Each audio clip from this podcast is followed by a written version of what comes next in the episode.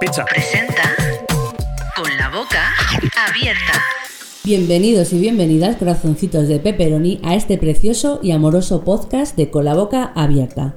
Estamos en el mejor mes del año, que es el mes del orgullo, el Pride, y de Dominos estamos orgullosos de que puedas elegir. Por eso hay un super proyecto que se llama Diversity Hunger y en el que, pues, ¿qué es lo más importante de todo esto? La diversidad. Vamos a hablar de no solo la diversidad entre sexos, sino en cualquier relación. Porque para sentir el verdadero orgullo no hay que tener prejuicios. Open mind. Vamos a empezar como este tema me encanta, que básicamente es mi tema favorito sobre la vida. Os voy a, a decir un bello poema de estos que decíamos en las agendas. Venga ya, ¿eh? ¿Preparados? Vamos. En la calle de la A me encontré con la M y me dijo que la O era amiga de la R. Amor. Me encanta hablar del amor, el amor. Como diría el cangrejo Sebastián. Pues todo el mundo tenemos en la cabeza eh, el típico chico conoce chica eh, que nos han metido la televisión, las películas. eh, son felices, tienen hijos, se casan, bla, bla, bla. Bueno, pues ya está bien. Hay que tener la cabecita más abierta porque ya hay eh, una variedad de relaciones y amor en diferentes ámbitos que mola muchísimo y es lo que vamos a contar un poquito en el podcast de, de hoy. He buscado el significado de amor en una página increíble que se llama significados.com.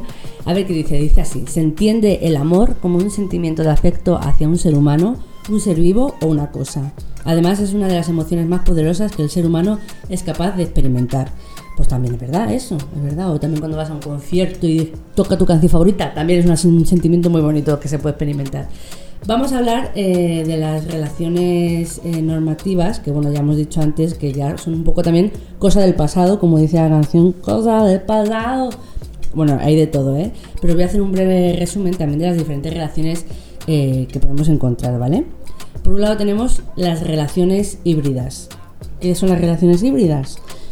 Pues uno de los miembros de la pareja es monógamo, mientras que el otro tiene la libertad para relacionarse de forma sexual con terceras personas. Esto es lo de siempre, tener eh, muchísima confianza con tu pareja para comentar lo que quieres y lo que necesitas y si a la otra persona le parece bien, pa'lante. El poliamor es que se puede tener más de una pareja a la vez de forma afectiva y sexual, siempre que estos vínculos estén reconocidos por todas las partes de, las personas que mm, formen esta relación.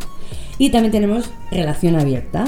Esto es que ambas partes de la pareja acuerdan tener permiso para tener relaciones íntimas fuera de la pareja sin considerar que esto sea como una infidelidad.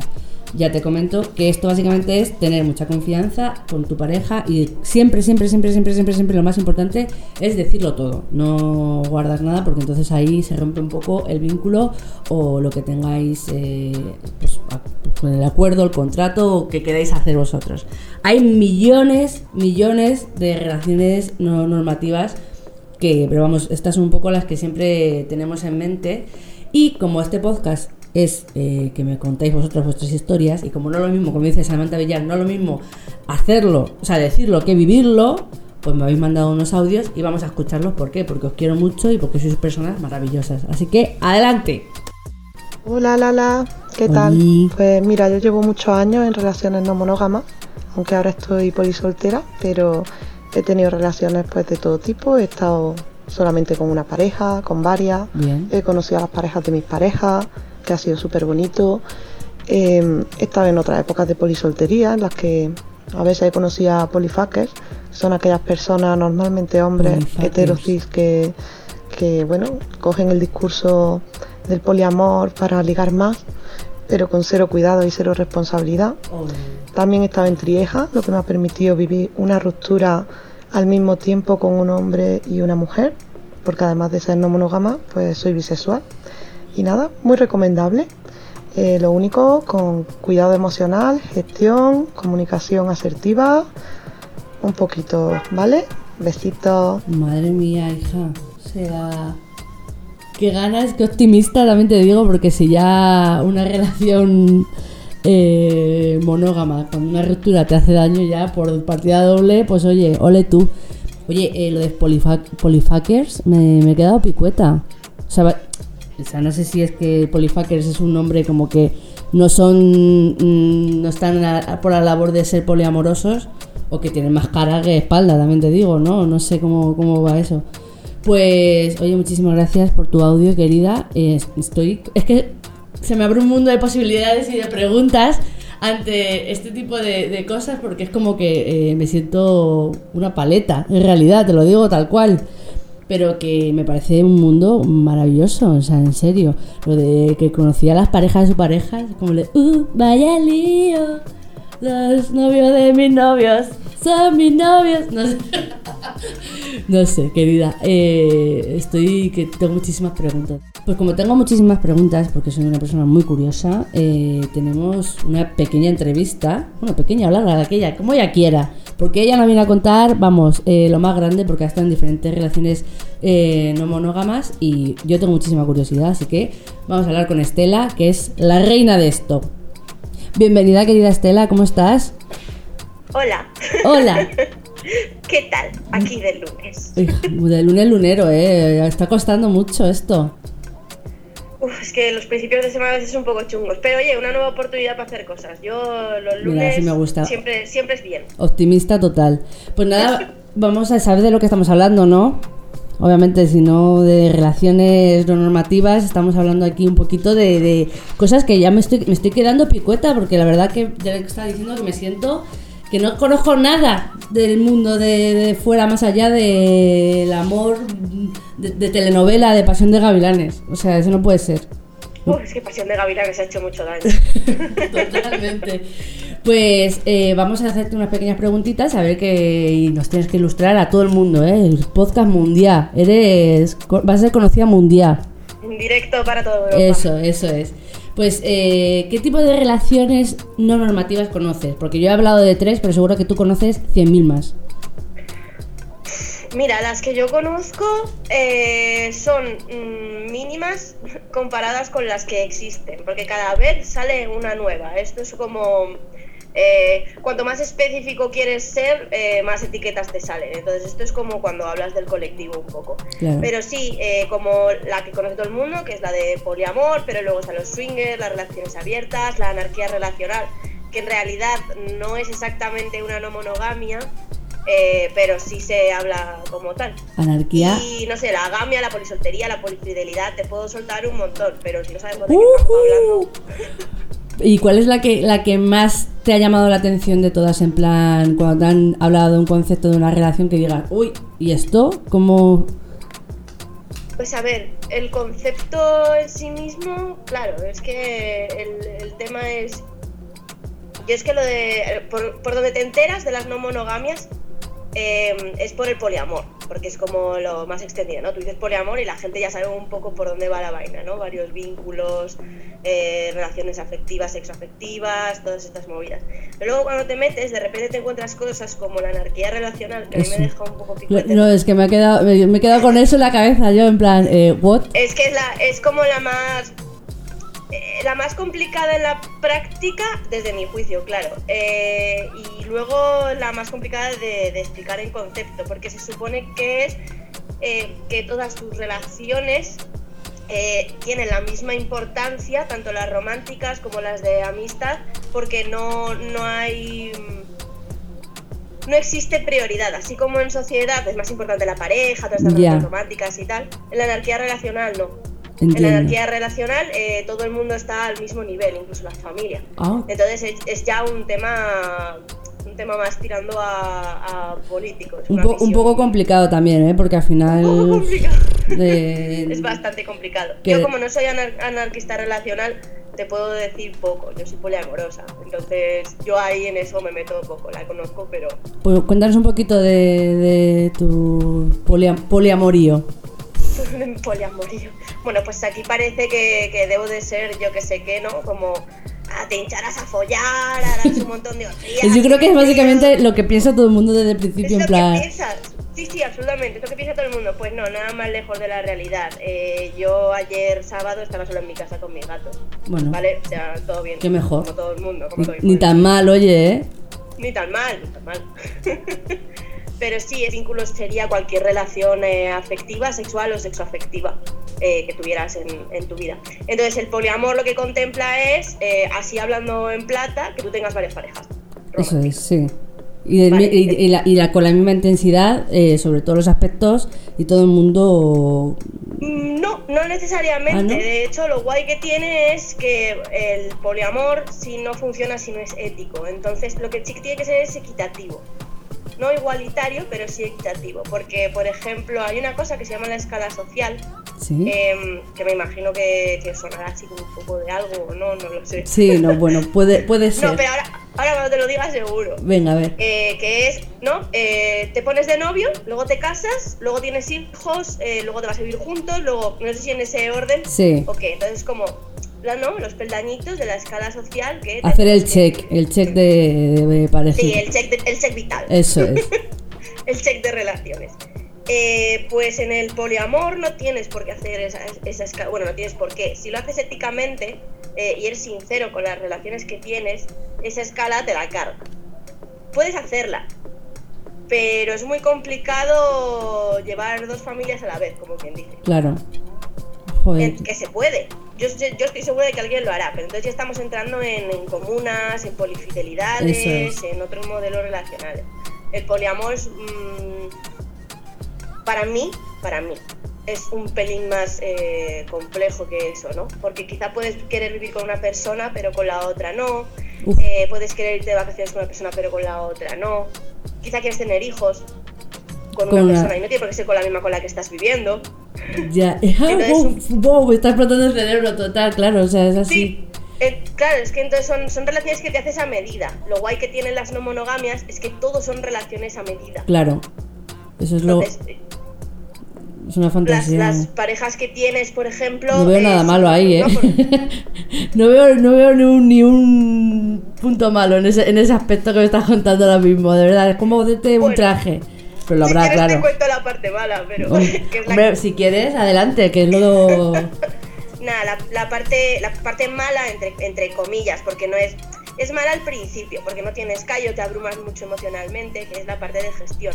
de Ya. hacer los acuerdos, eh, de hablar todo como punto por punto y todo esto. Luego Porque- llega un punto porque que Estela- experiencia del modelo. Y una pregunta, cuando, cuando empiezas a, a decidir hacer, eh, o sea, empezar con el poliamor, entiendo que ahora al principio te, no, no, no aceptas cosas, o sea, ¿cómo llegas a romper con ello? En plan, mentalmente, con la estructura que tenemos como base de, de amor normativo normal, o sea, norma- normativo normal, ¿yo me explico? ¿Sabes? En plan, entien- entiendo que llegaría un punto en el que mm, no sé si tendrías alguna pareja pues eh, solo monógama y de repente dices, mira, ya está. ¿Y cómo rompes con, con esa estructura? ¿Cómo haces ese, ese acuerdo, ese contrato, como quien dice? Eh, depende de, de- de cómo lo conociste o de cómo te sientes tú al respecto del resto de la gente. Porque hay gente que entra en el poliamor eh, a través de la experimentación sexual. Claro. Eh, empezó, ¿no? Como lo típico que conocemos de relación abierta, que es exclusividad afectiva, pero no exclusividad sexual. Entonces, como, bueno, vamos a probar sexualmente con otras personas, tal. Pero claro, aquí todos somos humanos y siempre hay uno que te empieza a gustar, tal. Claro. Eso no quiere decir que dejas de querer a otra persona. Pero es muchísimo más complicado de gestionar. Entra al trapo el tema de los celos y todas estas cosas. Y luego, por ejemplo, hay personas como en mi caso que que notamos que algo no algo no iba bien, algo no encajaba, ¿no? En las relaciones eh, eh, monógamas, algo no algo no encajaba. Mi, mi forma de mi forma de querer, mi forma de relacionarme con otras personas no tenía nada que ver con lo que nos han eh, impuesto es. socialmente a nivel monógamo, ¿no? A mí lo de hacer la escala, por ejemplo, Ya. La verdad es que yo sé, verdad que, que, que planteado así, además que, que agobia mucho. Yo conozco muchísima gente que es como, si a los 35 yo no estoy casada y no tengo hijos, no sé, es como, eh, mm, tranquilízate, ¿sabes? O sea, eso es una, la verdad que esa libertad de en la escala mandarla a tomar viento eh, está mentalmente muy a gustito, la verdad. Un, un estado en el que me gustaría vivir también a mí ese. Pues, es- pues posible es. O sea, existe también la monogamia ética, o sea que no hay problema con eso. Ah, eh, Estela, no puedes soltar conceptos sin, sin que Sin los, sin expliques. No, no, no, no, porque es como eh, la anarquía. Yo me quedo como, quiero que me cuente de esto. O sea, cuéntame un poquito lo que acabas de decir. Bueno, como has Vale, dicho. a ver, lo de la monogamia ética es básicamente saltarse lo del mito del amor romántico que conocemos todos. Sí. ¿vale? Y, y pasarse la escala social por el forro. Bien. Y igual que las relaciones poliamorosas, hacer acuerdos con tu pareja monógama. Porque es como, vale, ahora que vivimos juntos, pues, pues nada, pues somos novios, tenemos que pasar mucho tiempo juntos, eh, tal. Y es como, Uf, ya. no, porque, o incluso una pareja con la que llevas muchos años, oh, pues igual tocaría vivir juntos. Igual yo no quiero vivir con nadie, igual me mola vivir sola, pero te quiero mucho como pareja y me gusta que pases muchísimo tiempo conmigo. Claro. Pero dormir, yo prefiero dormir sola. Claro, y es que por eso eso suele pasar y muchas veces que piensas, ah, es que ya no me quieres, o es que ya no quieres estar conmigo por simplemente el hecho de que quiero vivir sola. Eh, claro, efectivamente. Eso, y eso es el, la, como estamos diciendo, que es la monogamia ética. Ética. Ética. Todo, todo lo que sea cualquier relación ética es, es maravilloso, porque tiene en cuenta las necesidades tuyas propias y las necesidades de la otra persona. Claro. Que al fin y al cabo es en lo que, o sea, a mí me hace feliz que tú estés feliz, es un poco la, movida. Y todo eso que pertenece a es que creo que no me quieres y no quieres vivir conmigo, tal, eso son inseguridades de, de la, de la persona y eso se habla y se acuerda. Entonces, ¿qué podemos hacer para que tú no te dejes de sentir querida? Claro, claro. por- porque yo no quiera vivir contigo. ¿Te parece que eh, vengas cuatro días a la semana conmigo, te quedas a dormir y tres me los dejes a mí? O, Perfecto. por ejemplo, es una, estoy poniendo un ejemplo de, de acuerdo, ¿sabes? Depende también pues, de la otra persona, lo que para la otra persona sea vivir sola. Claro. Y una pregunta, eh, con el tema de los acuerdos, ¿cuáles son los puntos súper claves que se deben dejar eh, como fijos? Bueno, claro, ha puesto una cara de ¡Woof! Claro, pero en plan desde el principio, ¿no? Entiendo que sobre todo la confianza y el decir todo desde el principio, ¿no? Tiene por qué, eso, eso también es parte del, del acuerdo, ¿no? Eh, porque hay relaciones que son eh, a ojos cerrados, que es un poco, eh, yo sé que tú estás con otras personas, yo estoy con otras personas, pero no te voy a, pero no te voy a contar nada de ese respecto, Ya, por ejemplo. claro. Y eso al principio cuando, cuando abres es lo, es lo habitual, porque todavía no estás, no estás bien, no sabes... Digo en términos generales, ¿eh? Eh, Luego hay gente que solo mantiene ad infinitum y todo guay. Yo personalmente soy partidaria de, de saber em, con qué otros vínculos está mi, está mi pareja eh, y además mm, eh, conocerlos pues siempre está muy bien. Claro. Si además es una persona a la que quiere mucho. Jolín. De hecho, los la pareja de mi pareja sería mi metamor, que también es otro concepto que, que El metamor, me gusta. Y todas esas cosas. Y la, Y la los pa- y la pareja de tu pareja, o sea, tú no tenéis nada de relación pues, o sea, mm, entre vosotras ni nada, o sea, entre vosotros, vosotros. No, no tiene por qué, eso, eso, depende, eso depende del vínculo que está en medio y depende también de, de mí y de, la, y de la pareja. Podemos no conocernos Ya, porque no nos interesa, ¿sabes? En plan de, bueno, pues genial, tenemos a, a nuestra pareja en común y, y ya está. O nos interesa conocernos, pues eh, no lo sé, porque nos hemos caído bien o porque justo hemos coincidido en otro sitio y es en plan, ay, tal y a ti. Y normalmente suele, suele ser algo, si la otra pareja es maja, sí, suele ser algo positivo, que tiene más que ver con que te caiga bien o mal a que sea la pareja de... de tu ya, pareja. ya, ya, ya, ya, claro. Entonces es un poco es un poco así. Si te cae bien, de hecho, muchas veces es mucho más fácil solucionar problemas que tú tienes con, con tu pareja que si, que si intentas hacértelo por ti misma, porque es como, "Jo, es que no entiendo por qué hace esto tal. Ah, pues es que el otro día estuvo conmigo, estuvo un poco rayado, igual por eso no sé qué patatín y Ah. patatón. Y de repente se- y de repente dices, ah, vale, vale. Y entonces, claro, luego es mucho más fácil con, claro. con tu vínculo de decir, Jolín, ¿y cómo no me dices que era esto lo que pasaba? ¿Sabes? No, no, o sea, o sea, Entonces, eso, eso está muy guay, eso que acabas de decir, porque muchas veces mm, vienes con personas que vienen torcidísimas y estás, ha sido por mí, ha sido que, que he hecho yo mal, ¿no? Que siempre tendemos a echarnos... Sí, Y de todas, de todas maneras también hay que tener esa confianza con tu vínculo para preguntarle, oye, pasa algo conmigo, pasa tal. Lo que pasa es que siempre hay, hay veces que en ese momento te dice, eh, sí, no estoy bien, pero ahora mismo no me apetece, no me apetece hablar de esto. Ya. Vale, pues lo hablamos en otro momento. Pero claro, tú te vas con la rayada a casa Ya, total. de decir tal, y entonces pues te, te dice la otra, oye, pues es que estaba por este. Vale, vale, pues, pues me callo y cuando me lo quiera contar que me lo cuente. Oye, Estela, y a nivel personal, eh, la gestión de celos, ¿cómo la has llevado tú de- en tus relaciones? Pues estoy aprendiendo. todavía, estoy aprendiendo. Eh, siempre, ¿no? Es como siempre se pregunta lo de lo de los celos, y lo del poliamor y cómo lo llevas, porque claro, hay gente que dice que es una infidelidad consentida. Em, Mm. Las infidelidades existen en el poliamor. Lo que pasa es que en vez de ser una infidelidad sexual, es una infidelidad en los acuerdos. Claro. O sea, lo que haces es saltarte un acuerdo. Y hay acuerdos que si te los saltas son, son muy. O sea, te hacen mucho daño y son muy jodidos. Entonces va, va un poco por ahí. Eh, ¿Cuál era la pregunta? Que lo, ¿cómo, lleva- cómo- cómo es tu gestión eh, a nivel, de- o sea, con los celos? eh, Los celos. Uf, eh, pues estoy, pues es que estoy aprendiendo todavía, porque al principio los celos eran una movida muy gorda. Yo más que celos, a ver, bueno, para empezar, los celos son un complejo emocional, no son celos y punto. Ya, claro, Un es. complejo emocional que son miedos, inseguridades, eh, cosas que tú no te has trabajado, que de repente no te das, no sabías que tenías, este tipo de cosas, ¿no?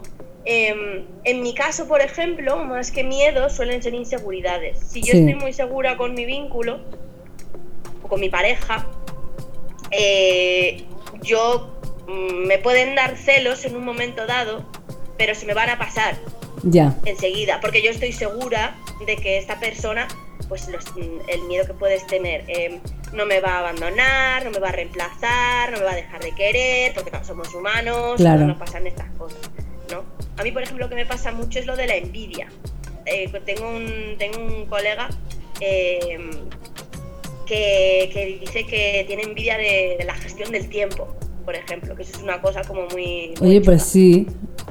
Porque claro, un vínculo, si tú tienes dos parejas, tú tienes que dedicarles el tiempo que necesite cada pareja. Claro, Es un tema. Algunas necesitarán más, otras menos, pero tienes que atenderlas y pasar pues tiempo de calidad con estas personas. O por ejemplo, haces actividades con una persona y con otra no. El tema es, al, con la que no haces esas actividades está conforme con que no hagas las actividades Ya. con esa persona. Yo me he encontrado en, en una situación en la que yo quería hacer X actividad y de repente la hacía con, con mi Mm. metamor y es como, hola, yo, yo, yo también quiero hacer eso contigo. claro, claro, claro. ¿Sabes? Entonces no es un, no es un tema de celos de- del metamor, porque en mi, en mi caso, ahora mismo no tengo metamores, eh, pero en mi, en mi caso, cuando lo tenía, eh, lo mío no eran celos, era envidia De querer hacer lo, lo que hacía haciendo. con el, con el otro vínculo, porque yo también quería hacerlo con, con mi pareja. Porque si luego lo hacía contigo pensabas que era como que, joder, ya se ha enfadado porque como se lo he comentado, ¿no? Típico, cosas así. Joder, claro. No, no es no exactamente, pero es un poco, es un poco, jolín, pregúntame a mí, quizá yo también quiero hacer Ya, esto. por su- claro, claro, ¿no? claro. Pero da igual, no pasa nada, aunque no te pregunte, lo dices. Oye, yo quiero hacer esto. Y ahí está también un poco la confianza de decir, oye, esto que has hecho me ha dado un poco de envidia. Eh, ¿Crees que podemos hacerlo juntos? Ya. Tú y yo también. Y la otra persona te dice, sí, no. Lo que sea, porque también hay que estar dispuesto al no. Quiero No, decir, claro. Igual que, igual que tú, igual que yo pido cosas, la otra persona también pide cosas. Y, y tiene derecho a decir que no. Claro, por supuesto. Jo. Entonces ahí está un poco el, el acuerdo y la confianza y tal. Y respecto a la anterior pregunta que me acabo de acordar ahora, cosas para hacer acuerdos, em, me parecen súper importantes y es lo más difícil, lo más difícil, lo más difícil de como de gestionarse en uno mismo, son los límites. Ya. Límites que tú tienes con respecto a cosas, ¿no? Em, hay uno que es como común a todos los seres humanos, en plan, si me gritas, me voy. Sí, total, claro. por ejemplo, ¿no? Eh, o, o qué, o qué hago si ocurre esto. Pero siempre es qué puedo hacer yo si ocurre algo que no me gusta, que me daña, que, que tal. Nunca eh, imponer a la otra Ya. persona qué es lo que tiene que hacer, porque, porque eso no es un límite, es una regla. Ya, ya, ya. Con ya, reglas no vamos a ninguna parte, porque entonces ya entramos en un tema de, de control, de imposición de ciertas cosas. Entonces, un, un acuerdo es no es ni una regla ni un límite. Si pasa esto, yo voy a actuar así. No es en plan, no hagas esto porque yo actúo, si no me piro, ¿no? Claro. Exactamente. Ah, pues nada. Más, mm, más, más o menos. Eh, si me gritas, me iré. O sea, dejaré de hablarte y me iré. Bien. ¿Me sigues gritando? Vale, yo Pues chao. mi límite, me voy. Cuando te calmes, volveré. Claro, claro. Joder, ejemplo, Estela. ¿no? Que sí parece una cosa como muy simple, pero así aplicado, aplicado a todo. Ya. Joder, pues me pasaría eh, todo el día hablando contigo. Sé que tienes, estás muy liada ahora mismo y tienes muchas cositas que hacer, pero ha sido increíble eh, hablar contigo. Me has abierto, me has resuelto muchas dudas y me quedo con más. Así que a lo mejor en otro podcast te llamamos Ah, pues por mí fantástico. De todas maneras, si quieres más información tú y todos los que estén escuchando, lo que sea, yo recomiendo unas cuentas de Instagram, como eso, eso, Poliedro Amoroso, por ejemplo, que sube a cositas, conceptos como súper básicos y memes, memes de poliamor, que también existen. Eh, igual que polimemes. ¿eh? Poliedro Amoroso, ha dicho. Sí, poliedro amoroso. Eh, luego hay, hay una cuenta que es maravillosa que te explica esto muy bien, que es Gotitas de Poliamor. Oye, apuntadas. Y luego hay otras como Ope Mandarina, eh, Poliactivismo y cuentas de, coña de memes como Polimemes y Vale. Pues apuntadísimas. Eh, de verdad que me voy a meter ahora en cuanto terminemos de hacer el podcast a seguir todas. Oye, Estela, muchísimas gracias. En serio, ha sido maravilloso y que tengas un hermoso día.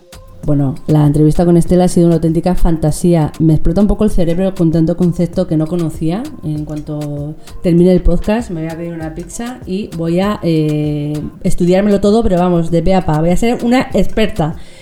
Y hablando del tema de los acuerdos que ha estado comentando antes eh, Estela, un seguidor me ha mandado los acuerdos que tiene él con su pareja, que tiene una relación abierta Así que voy a leerlas así un poquito por encima, ¿vale? Para, pues, para tener un poquito más eh, conocimiento sobre el tema. Mira, dice, nuestra relación es abierta, solo a nivel sexual. Te resumo un poco los códigos.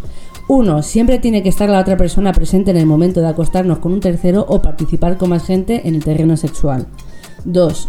Solo podemos acostarnos con otras personas si pasamos un fin de fuera de donde vivimos por motivos de trabajo, vacaciones y esas cosas nunca las contamos. Ojo ahí, ¿eh? 3. Tenemos eh, aplicaciones tipo Grinder y demás. Ambos sabemos que las tenemos y siempre que hablamos cosas que puedan surgir a una quedada con alguien, tenemos que ser transparente y contárnoslo. Lo más importante aquí, sin duda, es tener absolutamente la confianza y contarlo todo. 4. Yo soy bisexual, pero mi chico no. Si me apetece tener sexo con una chica, se prioriza que pueda estar con el presente. Si no, me deja acostarme con esa chica siempre y cuando no vuelva a repetir con ella. Vaya, esto es interesante. 5. Matiz importante que ya dije, no mezclar sentimientos y ser transparente si se empieza a sentir algo distinto. Lo más importante es esto. La clave es la transparencia y hablarlo todo, sea duro o no para la pareja, sinceridad al 100%. Pues mm, me parece perfecto. Yo creo que básicamente si no se puede tener esto con tu pareja, pues o no la tengas, porque si no es muy difícil y, dice que el chico que llevamos cuatro años y que les va de maravilla. Pues oye, muchísimas gracias por, mandarme estos buenos acuerdos. Aquí parece un acuerdo firmado, me encanta. Joder, eh, estoy sobrepasada con tanta información.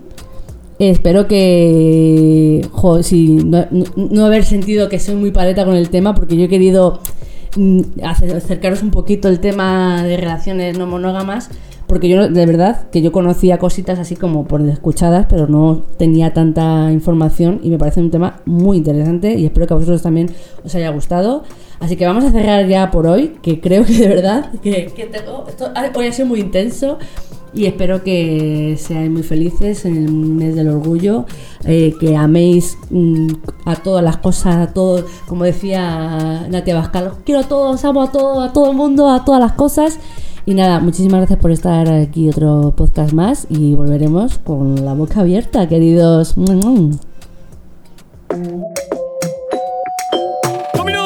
Pizza. Presenta con la boca abierta.